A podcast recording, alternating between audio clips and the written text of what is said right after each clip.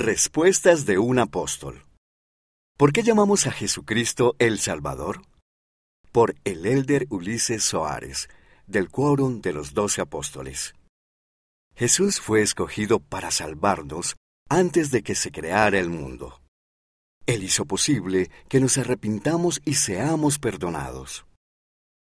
Gracias a que Él murió por nosotros y vive de nuevo, volveremos a vivir.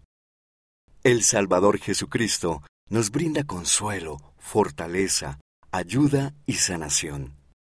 Adaptado de Jesucristo el Cuidador de nuestra alma. Liaona, mayo de 2021. Páginas 82 a 84.